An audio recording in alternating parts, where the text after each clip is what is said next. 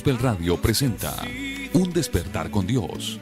Inicia cada día con palabra, música y una reflexión bíblica. Un despertar con Dios. Dirige el pastor Carlos Hoyos. Bienvenidos. Él nos escucha pues nos ama tanto. Nos alivia de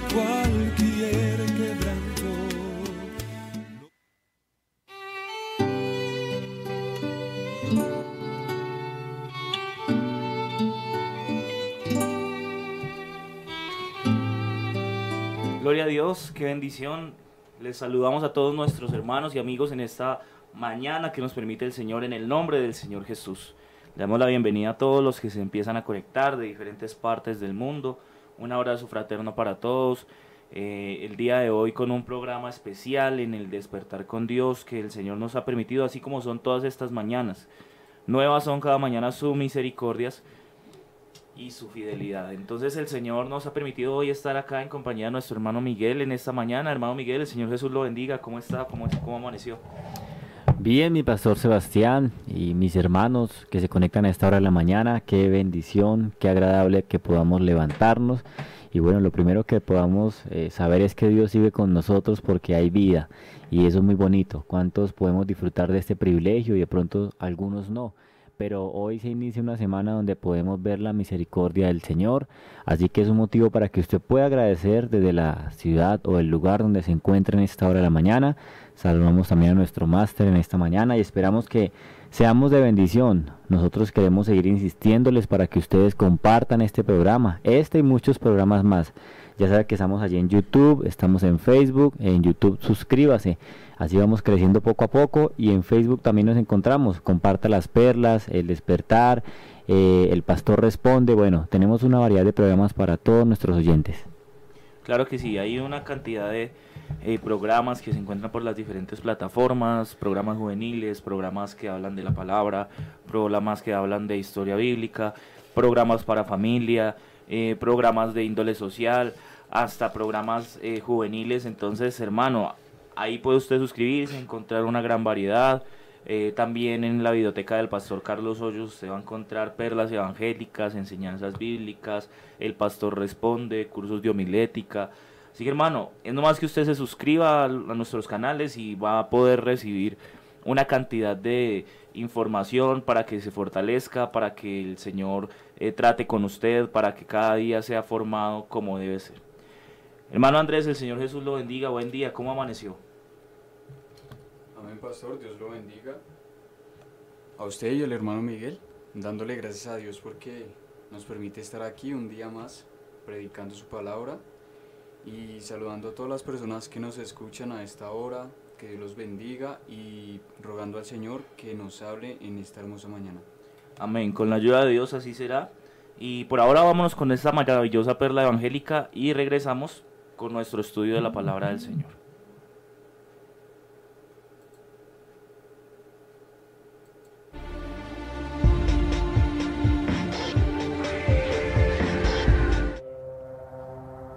Solo Jesucristo sana. Según el Evangelio, según San Mateo capítulo 8, verso 2, dice que un leproso vio venir a Jesús, se acercó al Señor Jesús, se postró y le dijo, Señor, si quieres, puedes limpiarme. Y dice la Biblia que Jesús extendió la mano, le tocó y le dijo, quiero, sé limpio. Y al instante la lepra desapareció. Para los lectores de la Biblia no es desconocido que la lepra es una enfermedad y que en un tiempo fue car caracterizada como la expresión o la manifestación del pecado en sí en el ser humano. Pero este leproso entendió que Jesucristo lo podía sanar. Se acercó y definitivamente recibió la sanidad. Y tiempo me faltaría para hablar de muchas sanidades que Jesucristo hizo, dejando ver que solo Él puede sanar. Los demás ayudan con medicamentos, con fórmulas, a controlar los males. Pero el único que sana definitivamente la enfermedad se llama Jesucristo. Estaba profetizado que Él en su cuerpo llevó todas nuestras enfermedades y sufrió todos nuestros dolores. El castigo de nuestra paz fue sobre Él y por su llaga fuimos nosotros curados. Santiago en su capítulo 5 dice que si algún hermano está enfermo, debe de llamar a los ancianos de la iglesia para que oren por él, ungiéndole con aceite en el nombre del Señor, y la oración de fe salvará al enfermo y el Señor lo levantará, y si hubiere cometido pecado le serán perdonados. Resulta que Jesucristo no solamente sana las enfermedades del cuerpo, sino también las del alma. Y en el Evangelio usted va a encontrar cualquier cantidad de testimonios de hombres y mujeres que fueron sanos por la obra de Jesús. Si usted mira, por ejemplo, el caso de esa mujer que sufría un flujo de sangre, había gastado todo cuanto tenía en los médicos y ninguno le pudo sanar. Pero aquella vez que se acercó a Jesús y tocó el borde de su manto, ese día ella recibió la sanidad. Puede ser que usted hoy esté enfermo y a lo mejor desahuciado de los médicos. Posiblemente esté en su lecho y ya no tenga ninguna esperanza. Sabe, quiero decirte que si puedes creer con todo tu corazón que Jesucristo es tu sanador, de seguro serás sano, porque Dios es el único que tiene control sobre todo. Él puede decidir hasta cuándo vive usted y de qué va a morir usted. Por eso hoy vale la pena que te acerques al Señor como el leproso para decirle, Señor, si tú quieres, puedes sanarme. Y yo estoy seguro que Él en su bondad y en su misericordia simplemente dirá, quiero que sea sano. Y estoy seguro que la obra será realizada de una vez por todas en tu vida. Lo único que tienes que hacer es acercarte a Él y clamar como el leproso. Y el Señor estará allí no solo para sanar tus enfermedades y quitar tus dolencias, sino también sanar las heridas de tu alma y hacerte apto no solamente para que vivas aquí, sino para que también te prepares para enfrentar la eternidad.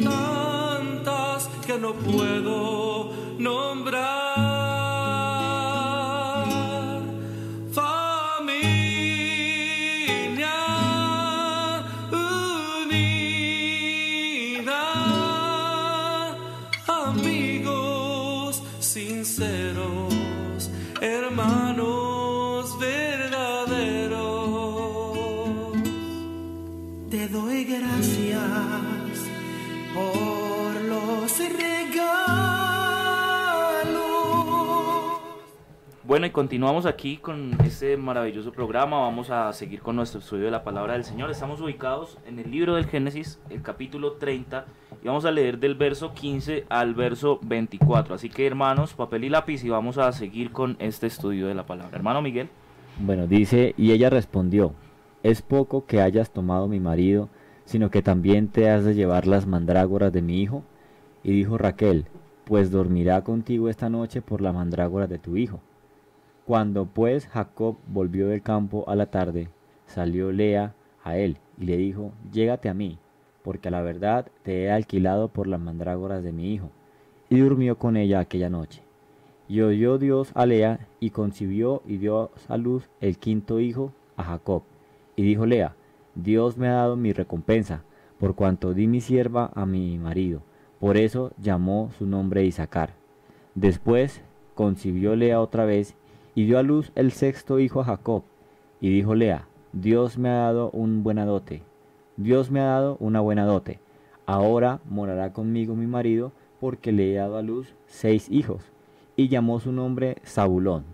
Y después dio a luz una hija y llamó su nombre Dina. Y se acordó Dios de Raquel, y la oyó Dios y le concedió hijos.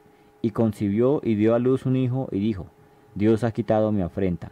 Y llamó su nombre José, diciendo, añádame Jehová otro hijo. Me parece muy bonito el, texto en, relación a lo que venimos estudiando. Recordemos que estamos hablando acerca de la descendencia que tuvo Jacob, que es eh, aquellos que aparecen en el capítulo 30 del libro del Génesis. Aquí vemos evidenciado cómo ya ha dado a luz cuatro hijos, em, todos ellos en, en- en espera de que su marido por fin le ame.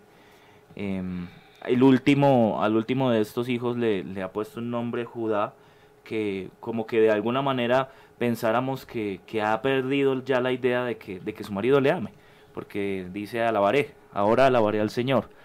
Y mm, me llama la atención que recuperando estos textos venimos a, a un, a un proceso que vuelve a sufrir Lea, y es que ella aún no pierde la idea de que su marido pueda amarle, entonces eh, hace un negocio con Raquel por, por las mandrágoras y entonces su marido em, duerme esa noche con ella y, y da la casualidad de que resulta también engendrando un hijo nuevamente a cual- a- al cual llama ella Zabulón y perdón Isaacar.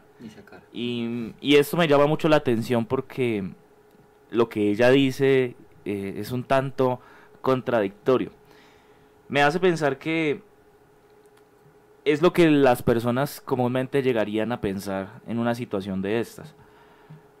De ninguna manera se ha dado cuenta Lea que el hecho de dar y dar a luz más hijos eh, va a hacer que el amor de su marido sea para con ella. Pero, no sé, tiene una idea errada de lo que pudiera llegar a ser la bendición de Dios, como pudiera hoy pasarle a alguna persona. Entonces, ella le pone a Isaacar y dice, porque Dios me ha recompensado, piensa ella, porque eh, le di a mi sierva a mi esposo.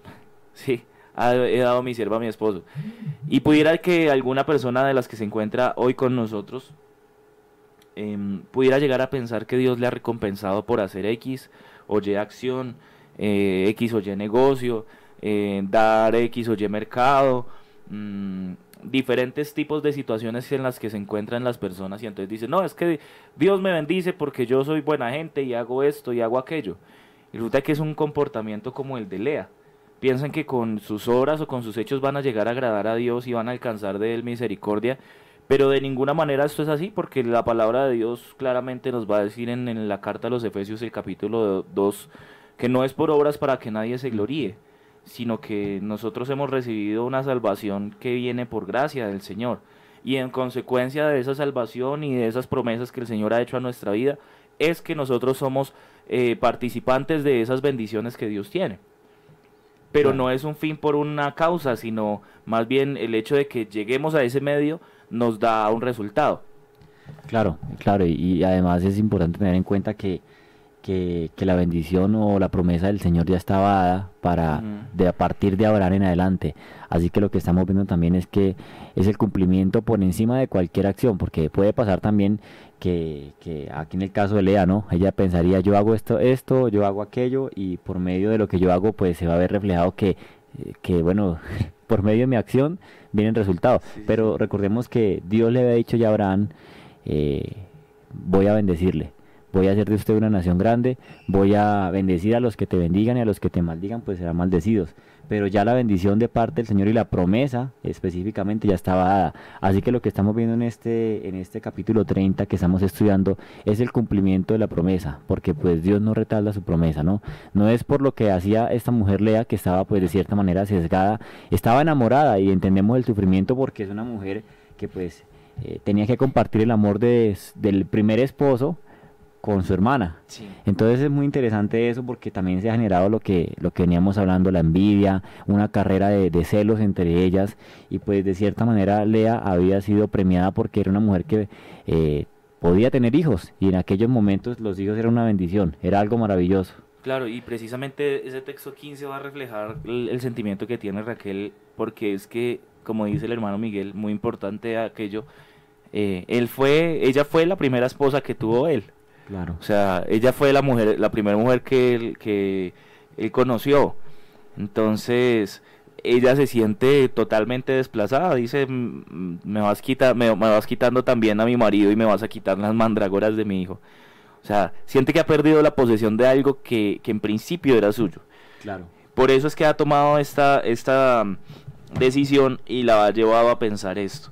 Entonces me causa mucha curiosidad ese nombre que le pone Isaacar, que quiere decir recompensa. Ella piensa que la recompensa de parte de Dios por haber hecho eh, respecto de lo de su sierva es su hijo. Pero es totalmente errado el pensamiento que tiene Lea y, circunstancial, porque la forma de, de- ser de Dios en este sentido es simplemente que está cumpliendo, como dice el hermano Miguel, la promesa que ya había sido dada a Abraham, luego a Isaac y acá en Jacob. eh, nuevamente Dios le había establecido esta promesa que en, en su simiente y en él serían benditas todas estas familias de la tierra. Así que en adelante vamos a encontrar cómo Lea vuelve y concibe y da a luz algunos otros hijos, eh, teniendo como de alguna forma la esperanza de pensar que eh, iba a tener ese, en esos hijos la recompensa. Mira que el- en adelante dice que concibe otra vez, da a luz un sexto hijo y entonces también le pone por nombre o le, lo, lo, lo ubica bajo la circunstancia de que Dios le ha dado una buena dote. Y Sí. entonces dice, no, es que ahora morará conmigo mi marido porque le ha dado a, seis, a, a luz seis hijos. Seis hijos, claro.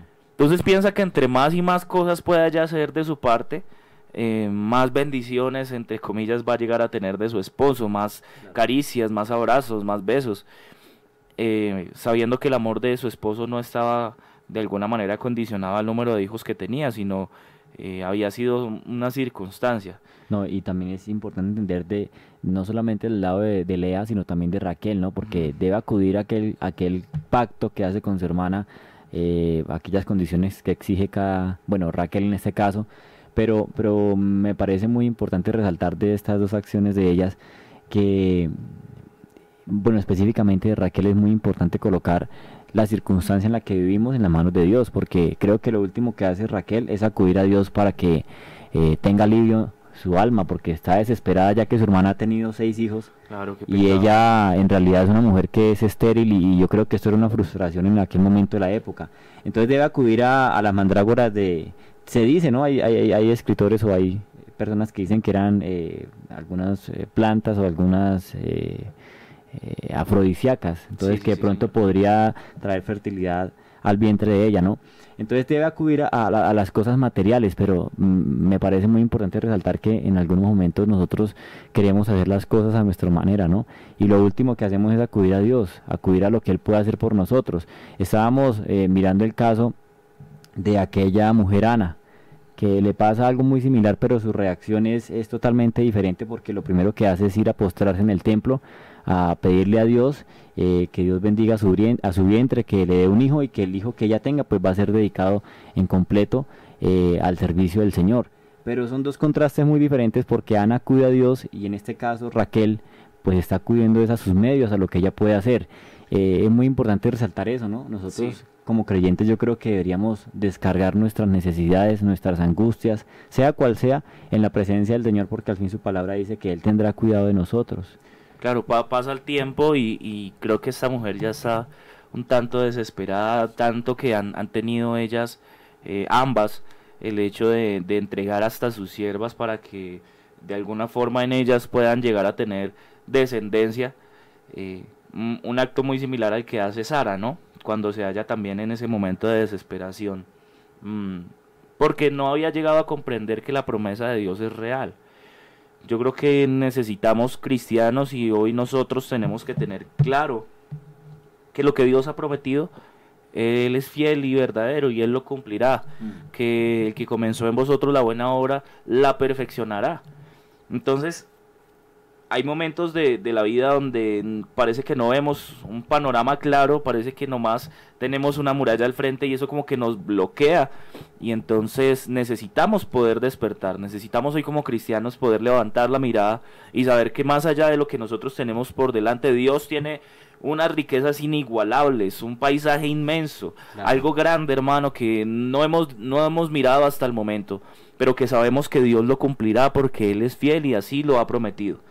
Aquí entonces el versículo 2, eh, 22 perdón, va a llevar a ese punto que es importante que entienda hoy el cristiano y es que se acordó Dios de Raquel y la oyó y le concedió hijos.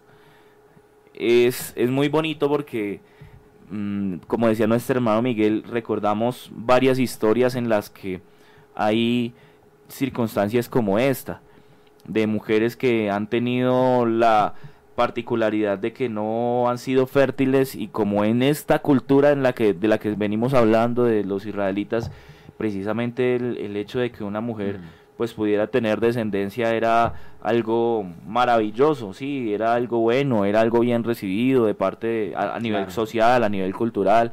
Cuando una mujer no tenía hijos, pues se veía como una afrenta. se veía Inclusive se veía algo- como alguna maldición también en ella. Sí, habían, habían, habían pensamientos de que no, de que ella estaba mal. Eh, A este tiempo pudiera llegar a pensarse, eh, no, como, como piensan algunos, no, es que esa persona le va mal porque es que está en pecado. o esa persona tiene esas circunstancias porque es, es de cierta forma, ¿sí? Y resulta que no, simplemente era una situación que se estaba dando en el momento. Y yo creo que todo esto para que al final se demuestre que no es por las fuerzas humanas, no es por lo que tú quieras y intentes lograr de tus medios, sino es porque es para la gloria del Señor.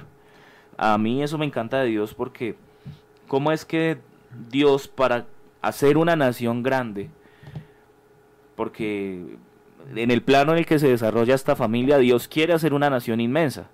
Para hacer una nación grande escoge a un anciano y escoge a una ancianita que ya ella había perdido la costumbre de la mujer, que ya él tiene más de 70 años y, y ambos no tienen descendencias y Dios los escoge a ellos en particular, estoy hablando de Abraham y Sara, y, y- y los llama con un propósito de, de hacer descendencia. Entonces, todo esto lo lleva a uno a pensar, si, si fuera Miguel, si fuera yo, yo creo que yo escogería a una pareja joven, a unos Claro. muchachos que uno diga, no, tienen fuerza, tienen vigor, eh, que de pronto ya hayan dado muestras de que sí pueden llegar a tener hijos, Claro. pero, pero tras del hecho Sara había sido estéril toda su vida y ahora ya es anciana y ha perdido hasta la costumbre de la mujer. O sea, es un panorama totalmente contrario a lo que cualquiera de nosotros escogería, pero Dios, que es grande, que es maravilloso, que es poderoso, para demostrarnos su soberanía y su poder, eh, hace lo que él mejor sabe hacer y es obrar en medio de la dificultad, es obrar en medio de lo imposible, en lo que nosotros consideramos que, que no tiene una solución. Sabe que yo estaba pensando eh, exactamente en esto de la esterilidad, porque lo que, lo que usted dice es muy cierto, hermano Sebastián. Eh, a partir de que son personas ya eh, avanzadas de edad, que es casi imposible, si lo pudiéramos traer a estos, a tiempos, son mujeres este, eh, estériles que no pueden tener hijos, ¿no? Y, y partimos de Sara. Y después vemos acá en Raquel, que es otra mujer estéril. Sí. O sea, las condiciones son totalmente opuestas a, a, a ver una descendencia. Pero me gusta resaltar es que Dios le gusta lo imposible. O sea, Dios toma y cumple su promesa por encima de cualquier condición. Empezamos a ver las obras de Dios en estos momentos, en el momento en que Sara tiene hijos y ahora vemos a Raquel que va a tener un hijo llamado José. Pero lo que quiero resaltar es eso, que Dios abre eh, el vientre de estas mujeres y permite que allí salga descendencia. Claro. Y eso en medio de cualquier situación, mi hermano, es posible, porque es que eh, pudiera alguien llegar a pensar, no, es que mi hijo es tan rebelde que yo no creo que Dios... Sí, Dios puede orar y tratar con él. No, es que mi hogar está tan fracturado. No, Dios puede llegar a tratar y a restablecer su hogar. Eh, no, eh, es que yo he cometido tantos errores, tantos pecados, he sido tan malo, eh, yo estoy tan aferrado a los vicios, estoy tan aferrado al alcohol, estoy tan aferrado a las mujeres, estoy tan aferrado a tantas cosas que la gente pudiera llegar a creer o a pasársele por la mente que tal vez es imposible, pero para Dios esos imposibles son su diario vivir, Hmm. porque Él es, para Él es, para Él las cosas son sí y son amén. Nosotros las contemplamos como cosas que, que para nuestras capacidades no podemos llegar a ser, pero Dios es todopoderoso. Así que a Dios, ¿qué le puede quedar grande? Yo, a mí siempre me ha gustado pensar que como, como Dios es, impacta, con, con su palabra creó todo lo que existe, con decir fue hecho. Bueno, ¿por qué le va a quedar difícil cambiar a ese muchacho rebelde, eh, cambiar a esa señorita, restablecer la salud al enfermo? ¿Por qué le va a quedar grande a alguien que ha cometido muchos pecados si es que Dios eh, es todopoderoso? Claro. Así que, mi hermano, tenemos esa oportunidad hoy de entender cómo Dios hace milagros y hace obras grandes, sobrenaturales, buenas. Nos... ¿Ibas a decir algo, Andresito?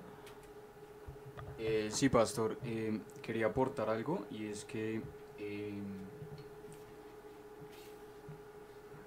la palabra del Señor dice que, o sea, Él nos, Él nos creó y no nosotros a nosotros mismos. Y pues quisiera poner como un ejemplo pequeñito, digamos, nosotros compramos un televisor, ¿sí? Y el televisor está fallando. Lo vamos a arreglar, nosotros lo, lo tratamos de arreglar y no podemos. Pero si lo llevamos donde lo hicieron, allá van a saber qué está fallando.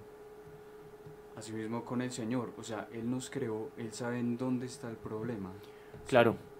Y si estamos en las manos del Creador, como es el caso acá de, de Raquel y de Sahara, em, y de todas estas mujeres que han acontecido esta misma situación, pues hombre, Dios tiene el poder para poder, para, para arreglar, para cambiar, para modificar aquello que está fallando. Entonces, me encanta ese texto porque nos muestra esa obra magnífica de Dios que no se le sale nada de control, que no es que haya pasado mucho tiempo y entonces la respuesta de Dios, no, Dios actúa en el momento preciso, en el momento que, que se debe actuar.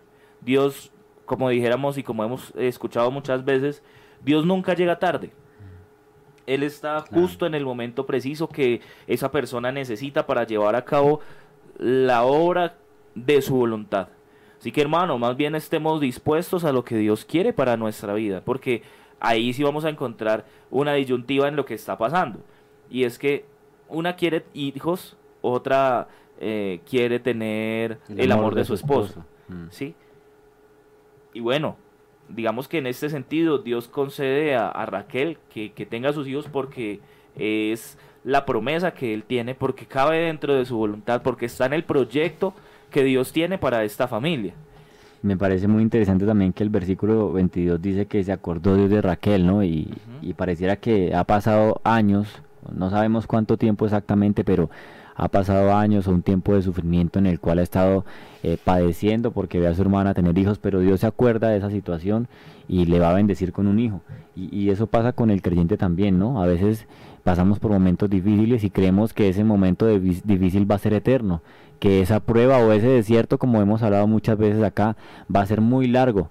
Eh, no sabemos qué desierto pasan los hermanos o en qué desierto vivimos a veces, pero lo importante es que al final de los días Dios se va a acordar de ese problema. Hoy podría usted decir o cambiar ese nombre. ¿Se acordó Dios de Raquel o se acordó Dios de José, de una María, de un Carlos, de una Camila? No sé cuál sea la situación que pase, pero al fin y al cabo el Señor tiene misericordia de cada uno de nosotros. Y, y ese problema al fin y al cabo va a tener una solución, una respuesta en las manos de Dios. Así como Dios se acuerda de Raquel y le oye, porque me imagino que esta también, esta también en algún momento eh, ha, ha tenido su momento de intimidad con Dios, ¿no? Le ha pedido, Señor, pero ¿por qué sucede esto?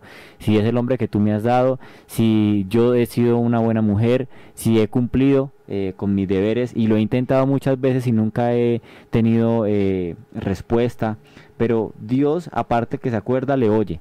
Y eso es lo que pasa con el creyente, ¿no? La palabra del Señor dice que claman los justos y Jehová los oye. Y creo que eso es lo importante, lo que podríamos resaltar en esa historia que Dios siempre se acordará del creyente, que no lo dejará en el vacío, no lo dejará eh, por ahí suelto, sino que nosotros somos esas ovejas y el Señor está pendiente de sus ovejas, el Señor las acerca, el Señor las trae, pero lo más importante es que Dios escuche y da respuesta a nuestras peticiones. y llamó su nombre José diciendo añade. Y y esa, ese nombre José precisamente lo que va a representar es eso, que Dios añade. Em, va a continuar el texto a partir del versículo 25 mostrándonos cómo ocurre aquello de, que Dios bendice a, Jacob mm, por medio del salario, por medio de las ovejas que va a recibir de, de su suegro. Y esta historia también tiene, tiene una connotación muy bonita. Vamos a leer del verso 25 hasta el verso 43. Bueno, claro que sí. Dice entonces, eh, aconteció cuando Raquel hubo dado a luz a José, que Jacob dijo a Labán, envíame e iré a mi lugar y a mi tierra. Dame mis mujeres y mis hijos, por los cuales he servido contigo, y déjame ir, pues tú sabes los servicios que te he hecho. Y Labán le respondió, halle yo ahora gracia en tus ojos, y quédate, y que he experimentado que Jehová me ha bendecido por tu causa. Y dijo, señálame tu salario y yo lo daré. Y él respondió, tú sabes cómo te he servido y cómo he estado y cómo ha estado tu ganado conmigo, porque poco tenías antes de mi venida y ha crecido en gran número, y Jehová te ha bendecido con mi llegada, y ahora, ¿cuándo trabajaré también por mi propia casa? Y él le dijo, ¿qué te daré? Y respondió Jacob, no me des nada, si hicieres por mí esto, volveré a apacentar tus ovejas. Yo pasaré hoy por todo tu rebaño, poniendo aparte todas las ovejas manchadas y salpicadas de color, y todas las ovejas de color oscuro y las manchadas y salpicadas de color entre las cabras, y esto será mi salario. Así responderá por mí, así responderá por mi honradez, por mí mi honradez mañana, cuando vengas a reconocer mi salario. Toda, toda la que no fuere pintada ni manchada en las cabras y de color oscuro entre mis ovejas, se me ha de tener como de hurto. Dijo entonces Labán, mira, sea como tú dices. Y Labán apartó aquel día los machos cabríos manchados y rayados, y todas las cabras manchadas y salpicadas de color, y toda aquella que tenía en sí algo de blanco, y todas las de color oscuro entre las ovejas, y las puso en mano de sus hijos. Y puso tres días de camino entre sí y Jacob, y Jacob apacentaba las otras ovejas de Labán. Tomó luego Jacob varas verdes eh, de álamo, de avellano y de castaño, y descortezó en ellas mondaduras blancas, y descubriendo así lo blanco de las varas. Y puso las varas que había monda- mondado delante del ganado en los canales de los abrevaderos del agua donde venían a beber las ovejas, eh, las cuales procreaban cuando venían a beber. Así concebían las ovejas delante de las varas, y parían borregos listados, pintados y salpicados de diversos colores. Y apartaba Jacob los corderos, y ponían en su propio rebaño los, los listados y todo lo que era oscuro del hato de Labán. Y ponía su hato aparte, y no lo ponía con las ovejas de Labán. Y sucedía que cuantas veces se hallaban en celo las ovejas más fuertes, Jacob ponía las varas delante de las ovejas en los abrevaderos para que concibiesen a la vista de las varas. Pero cuando venían las ovejas más débiles no las ponía. Así eran las más débiles para Labán y las más fuertes para Jacob. Y se enriqueció el varón muchísimo y tuvo muchas ovejas y siervas y siervos, camellos y asnos. Mire que mm, esta historia es muy particular porque nos muestra cómo Labán, eh, después de tanto tiempo que ha visto que Dios le ha bendecido a causa de que Jacob está con él, no quiere dejarlo ir de ninguna manera. Aparte, eh, hace como, como una jugada un poco tramposa, porque ellos llegan a un acuerdo, que todas las ovejas que salgan pintadas, pues van a ser de Jacob. Entonces, y todas las que sean de color oscuro. Pareciera ser que es la minoría, ¿no? Mm, y entonces eh, la van en búsqueda de que no salgan y que no nazcan ovejas pintadas, coge todas las que son así y se las lleva a sus hijos. Y a Jacob le deja nomás las que son blancas, me imagino.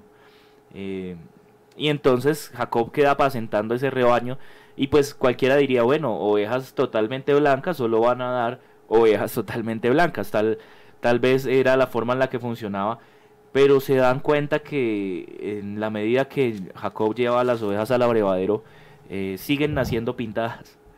Y cuando lleva las más fuertes, estas dan a, a, luz ovejitas pintadas que son para Jacob. Y así entonces dice el verso 43 que se enriqueció el varón muchísimo y tuvo muchas ovejas y siervas y siervos y camellos y asnos.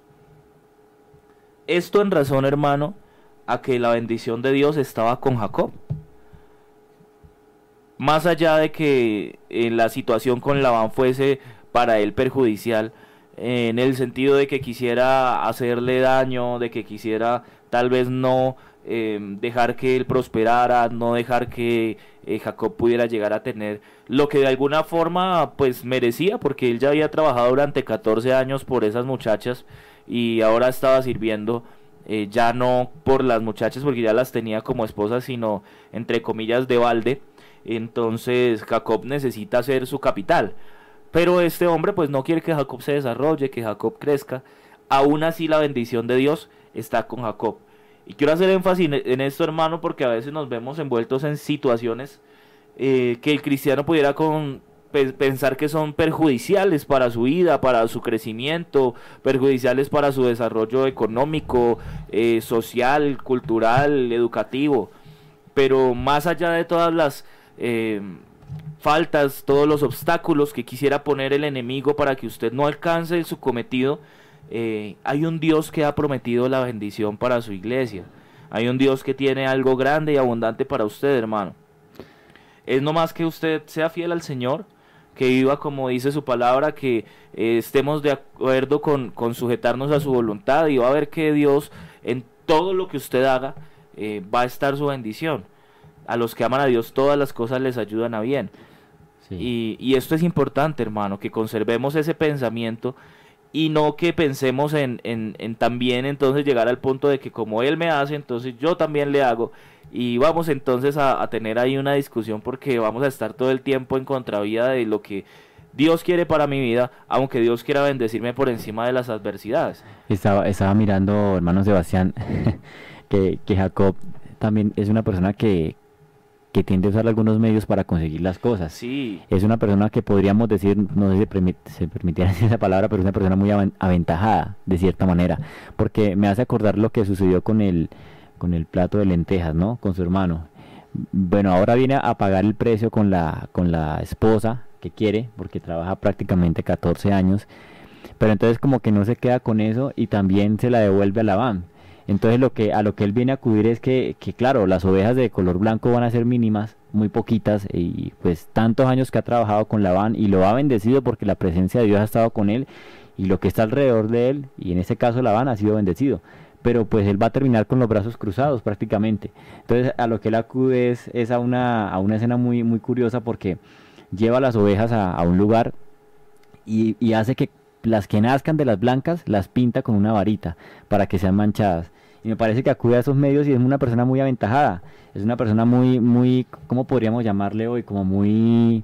Eh, aprovecha las oportunidades. Sí, sí, muy sagaz. Muy, sagaz. Pero, pero me parece curioso eso, ¿sabe? Porque, porque no sé, como que la vida de Jacob fue en- entre esas circunstancias. Es, es tremendo porque él tiene esa, ese- esa problemática desde que nace. Usted va a ver que bien, venía colgado del carcañal de su hermano, Sí, como quien dice, sí. no me va a arrebatar lo que es mío. Y ahí en adelante Jacob tiene ese pensamiento. Em, yo quisiera hoy que mis hermanos y los que me escuchan pudieran, pudieran llegar a una conclusión y es que esto al final no va a servir para nada para la vida. Porque lo único que va a representar la bendición de Dios es aquella que, que de verdad enriquece y no añade tristeza. Toda esta situación que ha vivido Jacob, queriendo conseguir lo que no es suyo a partir de, eh, De trampa. triquiñuelas, de trampas, em, lo único que han traído para él es más carga, más trabajo, más problemáticas, más situaciones. Aquí nos vemos en una circunstancia en la que él está apacentando unas ovejas y sí, claro, tiene la bendición del Señor, pero son seis años los que él vuelve y pierde, entre comillas pierde, porque está ahí es cuidando las ovejas de Labán. Claro. Y él mismo va a sentir que no está haciendo nada de su vida. Por eso es que los cristianos tienen que ser gente practicante de la palabra del Señor. Eh, cuando usted de verdad es una persona que vive conforme los principios bíblicos, las cosas son distintas para usted. Santiago va a decir que el que es un hacedor de la palabra será bienaventurado en todo lo que hace. El Salmo capítulo 1 dice que es bienaventurado el varón que no anduvo en consejo de malos, ni estuvo en camino de pecadores, ni en silla de escarnecedores se ha sentado, sino que en la ley de Jehová está su delicia, y en su ley medita de día y de noche. ¿Y este qué va a pasar? Pues que será como un árbol plantado junto a corrientes de agua, que da su fruto en su tiempo, y su hoja no cae, y todo lo que hace prosperará. No así los malos, que los malos son como el tamo que arrebata el viento. O sea, los malos son aquellos que dan fruto, pero ese fruto se cae, ese fruto se daña, ese fruto viene con, con una problemática que usted va a encontrar siempre. Aquel que se enriqueció haciendo negocios turbios, esa plata desapareció. Claro. Eh, aquella persona que pensó que por hacer las cosas debajo de cuerda nadie se iba a dar cuenta, pues resulta que salió a la luz y, la, y el problema lo tiene ahí. Claro. Porque es que nadie puede ser, nadie puede engañar a Dios. Es que no os engañéis, dice Dios no no puede, ser burlado. Por la importancia de que, de que seamos unas personas correctas, ¿no? En todo lo que hagamos, porque si analizamos bien la historia, Labán le pregunta, ¿cuál es el salario? ¿Qué es lo que quieres? Y él pudo haber decidido, no, dame la mitad del ganado y la otra mitad será tuya. Pero lo que me parece curioso es que eh, eh, intenta eh, hacer las cosas de, de una manera muy, muy deshonesta, ¿no? Porque intenta engañar a Labán.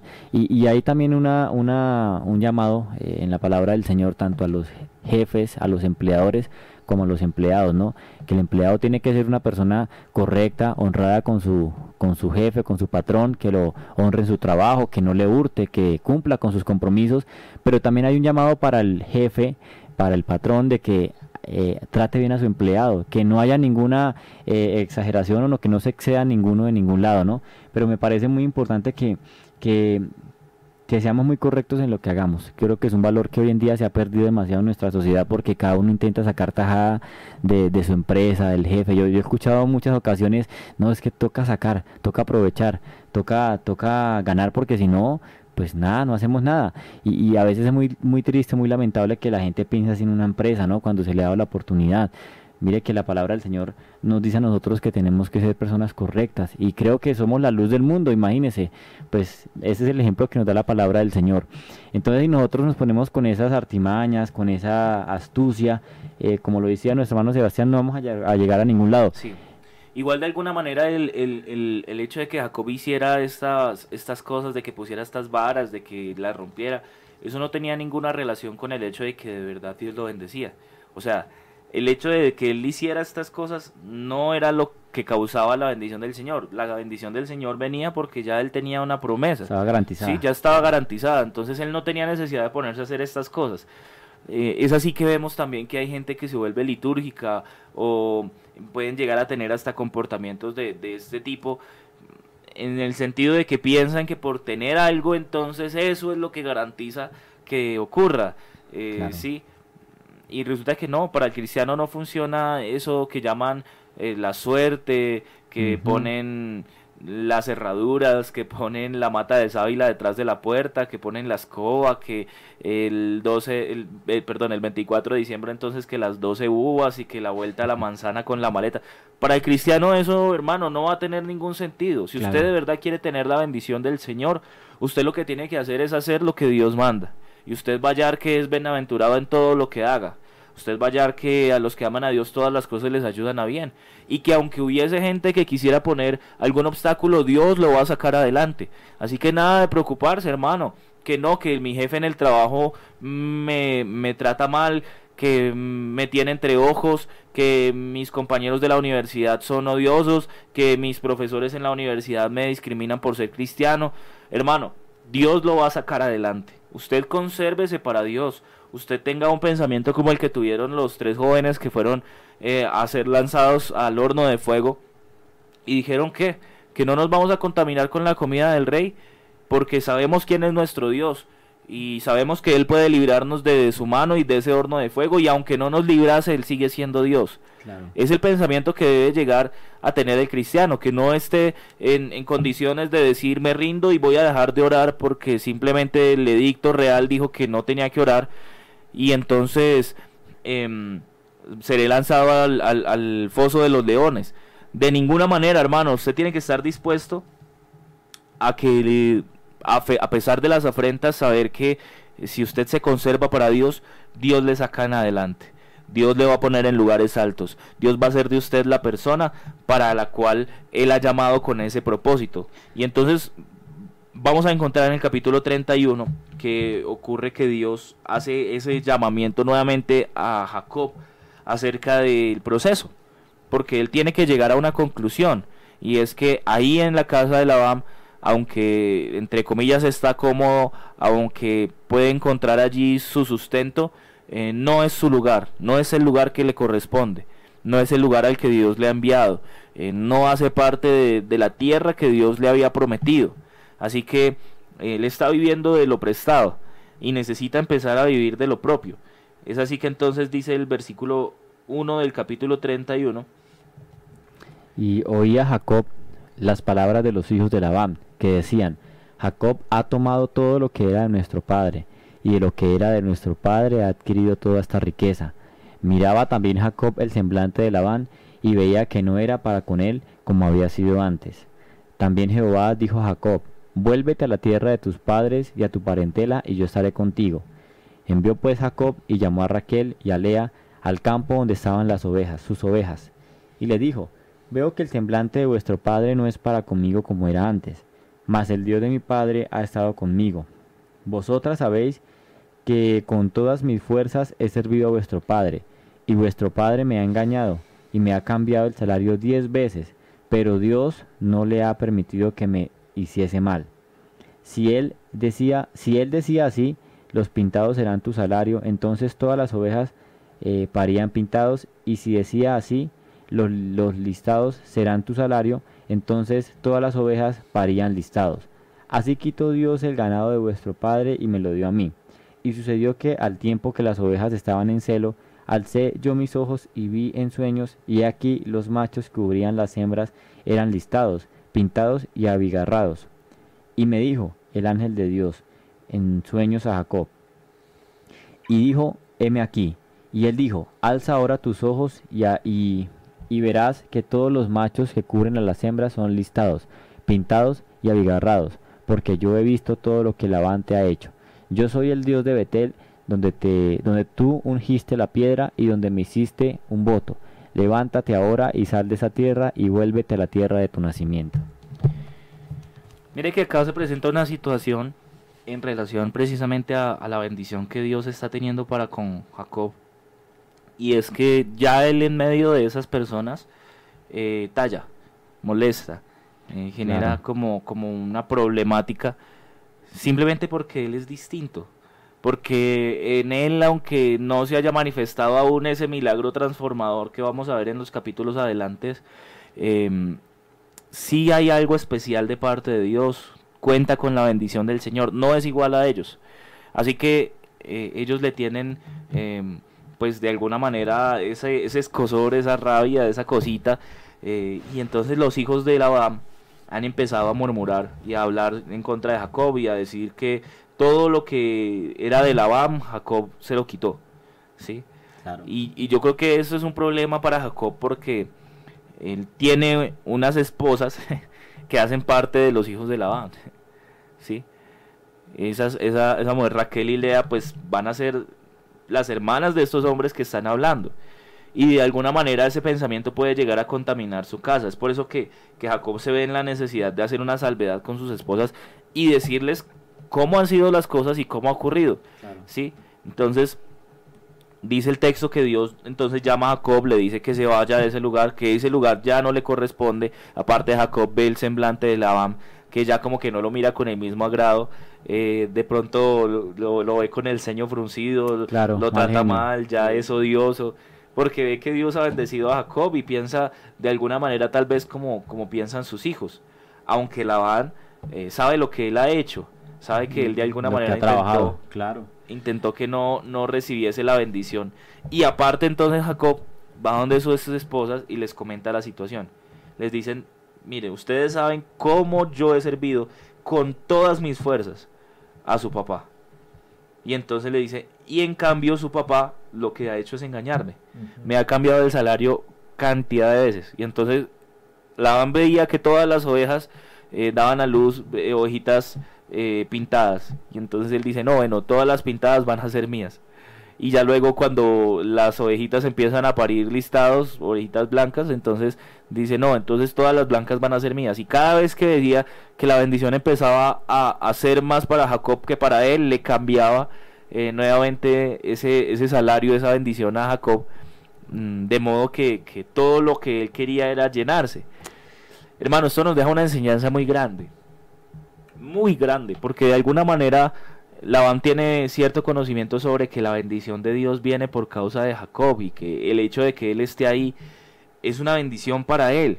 Pero en lugar de aprovechar esa bendición, lo que trata de hacer es, es, es absurdo porque es tomarla para sí a la fuerza. Yo, yo creo que también es muy importante eh, exactamente lo que estamos hablando y, lo, y comparándolo al tiempo de ahora, que las familias a veces eh, se desarman se crean conflictos en las familias eh, entre padres, hijos, hermanos, por el tema económico. Es lo que está sucediendo acá, ¿no? Sí. Hay una familia eh, numerosa, por ejemplo, en la actualidad, y por medio de una propiedad o en medio de una propiedad se generan discordias, ¿no? Se genera eh, a veces discusiones, rivalidades entre los hermanos, entre los parientes entre bueno los yernos tantas personas por medio de una propiedad no y es lo que pasa a veces que hay familia y, creo que se pierde ese valor de familia por los intereses económicos. Y creo que no debería ser así no da, mucha tristeza. En, en este sentido acá podemos ver que para cada persona hay algo que es muy importante no claro. Para Lea era el amor de su esposo. Para Raquel era poder llegar a tener hijos. Para Labán pues es la economía. Entonces el Labán está totalmente metido en que él tiene que ser el dueño de las ovejas y entonces coge a Jacob y le hace una y le hace otra y buscando ganarle y buscando aventajarlo. Pero al final la bendición de Dios es para con Jacob. Jacob no tiene que preocuparse por hacer esas cosas. Jacob no tiene que preocuparse por, por andar buscando lo que no es suyo, lo que no se le ha perdido, por andar eh, haciendo tal vez alguna situación o alguna triquiñuela para, para que van entonces le entregue. No, no, no. La bendición de Jacob viene por la bendición de Dios. Así que hermano y amigo que me escuchan esta mañana, es importante que nosotros entendamos de una vez por todas que la bendición de Dios para el cristiano está garantizada. Que si usted es fiel a Dios con por ejemplo, sus bienes, en su economía, Dios va a ser fiel con usted. Él, lo dice en su palabra. Yo creo que es de las pocas cosas que Dios ha dicho, probadme en esto. Y usted va a encontrar que eh, eh, el Señor va a llegar a esa conclusión en el libro de Malaquías. Probadme en esto si no abriré yo las ventanas de los cielos y derramaré bendición sobre vosotros hasta que sobreabunde. Mm, Entonces, es el Señor el que da la bendición nosotros no tenemos por qué andar buscando de nuestros propios medios o de nuestras propias fuerzas adquirir lo que no nos corresponde. Porque entre otras cosas, lo que Dios nos da es lo que nosotros necesitamos. Y lo que queremos es diferente. Eh, me explico. Alguien pudiera llegar a decir que quiere mucho dinero, que quiere muchas posesiones, que muchas casas, que muchos carros. Pero ¿es de verdad lo que necesita? Dios es tan bueno que en su soberanía nos bendice más abundantemente de lo que nosotros pudiéramos llegar a necesitar, es verdad. Pero si Dios le da, hermano, lo suficiente, es eso lo que usted necesita. ¿Por qué ir más allá? ¿Por qué buscar cosas donde no las necesita? El saber eso le va a llevar a usted a, a entender cómo es la bendición del Señor para su vida. Y que precisamente como dijéramos hace un momento, que es esa bendición de Dios la que enriquece y no añade de tristeza con ella. Así que confiemos en Dios, soltémonos en las manos de Dios, entreguemos a Dios eh, nuestra vida, nuestra voluntad, nuestros deseos, nuestros sueños, nuestros anhelos, que yo quiero tener una casa, bueno, entréguele esa voluntad al Señor y el Señor en su tiempo y de acuerdo a los medios que Él provea va a entregarle a usted. Claro, sin dejar de trabajar y sin dejar de hacer lo que apenas nos corresponde. Claro. Porque claro es natural que tenemos que algo hacer. Pero al punto al que voy es que no tiene que usted buscar aventajar ni hacer ninguna maldad para que vengan bienes Claro. o para que vengan cosas buenas, eh, sino todo lo contrario, el vivir bajo la bendición de Dios va a ser el proyecto que tiene Dios para el cristiano en que consiga lo que Dios quiere para su vida. Así que hermano, vamos a despojarnos de cualquier pensamiento que nos lleve a, a- a querer sobresalir de nuestras propias fuerzas y- vamos a más bien a entregar en, en Dios nuestros sueños. Vamos más bien a entregar en Dios esos anhelos. Vamos más bien a entregar en Dios esos hijos, esa familia, esa esposa, ese esposo. Esas cosas que usted pudiera considerar tan importantes y a las que se aferra tanto, hoy entreguémoslas en las manos del Señor, que el Señor les va a dar un fruto mucho más grande, mucho mejor, Amén. mucho más hermoso. Así hemos llegado al final de este maravilloso programa y creo que no podemos irnos sin antes hacer una oración. Y vamos a rogar al Señor que Él obre en la salud de los hermanos que se encuentran enfermos, eh, de nuestra congregación el hermano Miguel Torres, la hermana Carolina Linares, están bastante delicados de salud. Eh, vamos a orar por el, el pastor eh, Andrés Cañas, que está bastante delicado de salud, vamos a orar por él. Eh, por todos los hermanos y amigos que nos han escrito por el chat, eh, sabemos que hay muchas circunstancias, pero hermano, por encima de las circunstancias hay un Dios que nos ha hecho promesas eternas, así que vamos a confiar en Él. Hermano Miguel, por favor, diríjanos en esta oración.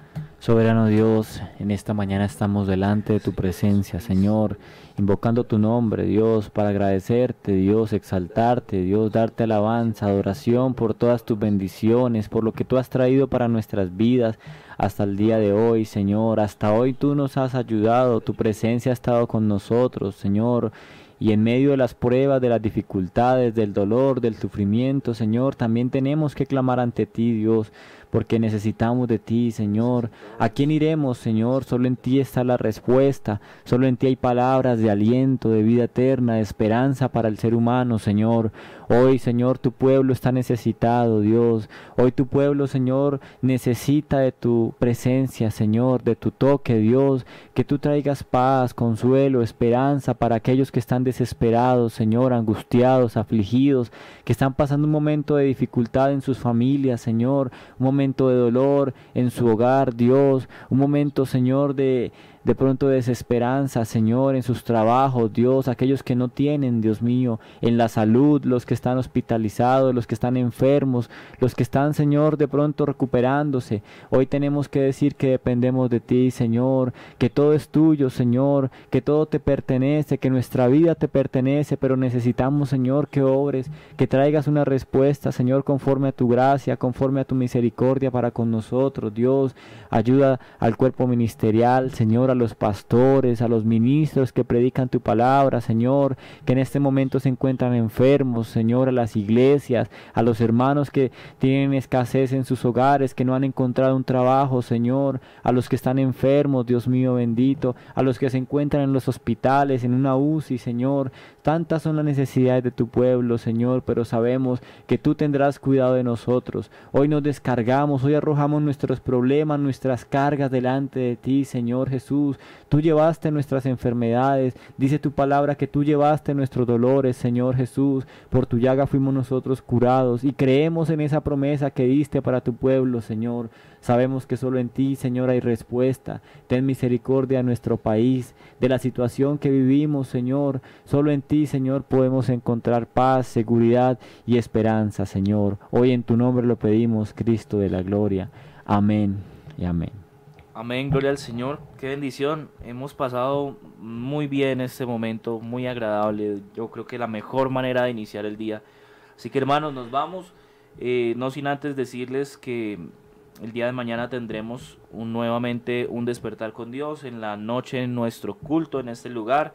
A todos un abrazo muy especial, hermano Miguel, el Señor Jesús lo bendiga. Sí, estamos muy agradecidos por, este programa que se realizó. Yo quiero mandar un saludo muy especial al hermano Saúl Yáñez que nos escucha, bueno, en realidad eh, no sé en qué parte se encuentra en este momento, pero él ha sido un fiel oyente y a todas las personas que se conectan desde cualquier parte. Dios los bendiga, un abrazo muy especial para todos ustedes qué bonito que podamos sentirnos comprometidos con esta, esta bonita causa. Y bueno, vamos a compartir, compartir ese mensaje que es lo más importante. Un excelente día para todos y Dios los bendiga en todo lo que tengan que hacer. Amén. Andesito, Dios lo bendiga. Dios lo bendiga, pastor. Bueno, dándole gracias a Dios por la oportunidad que nos dio, ¿no? Y esa hermosa palabra. Y recordando que eh, la bendición de Dios nos, nos acompaña siempre y cuando seamos fiel a, su palabra. Sí, porque a veces podemos dudar, pero, pero hoy, hoy podemos recordar que, Dios sigue siendo fiel. Amén. Eh, Dios los bendiga a todos, recordándoles que compartamos el link y no sabemos a quién le podemos ayudar y cómo Dios pueda tratar con alguna persona con, este maravilloso programa. Dios los bendiga. Amén, un abrazo para todos los que se encuentran allí, eh, saludando muy especialmente a todas las familias, a todos los hermanos, eh, por ahí se encuentra el hermano Pilo. Un abrazo para todos. Dios les bendiga, el Señor les guarde y tengan un día lleno de la misericordia del Señor.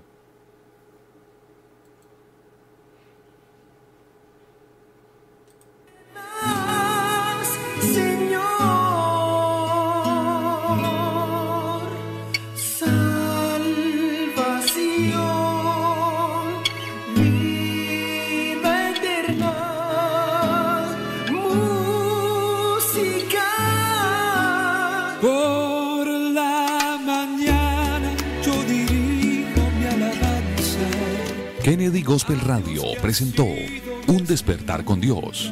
Inicia cada día con palabra, música y una reflexión bíblica. Los invitamos para que nos sintonice mañana a esta misma hora y por esta misma emisora. Él nos escucha pues nos ama tanto y nos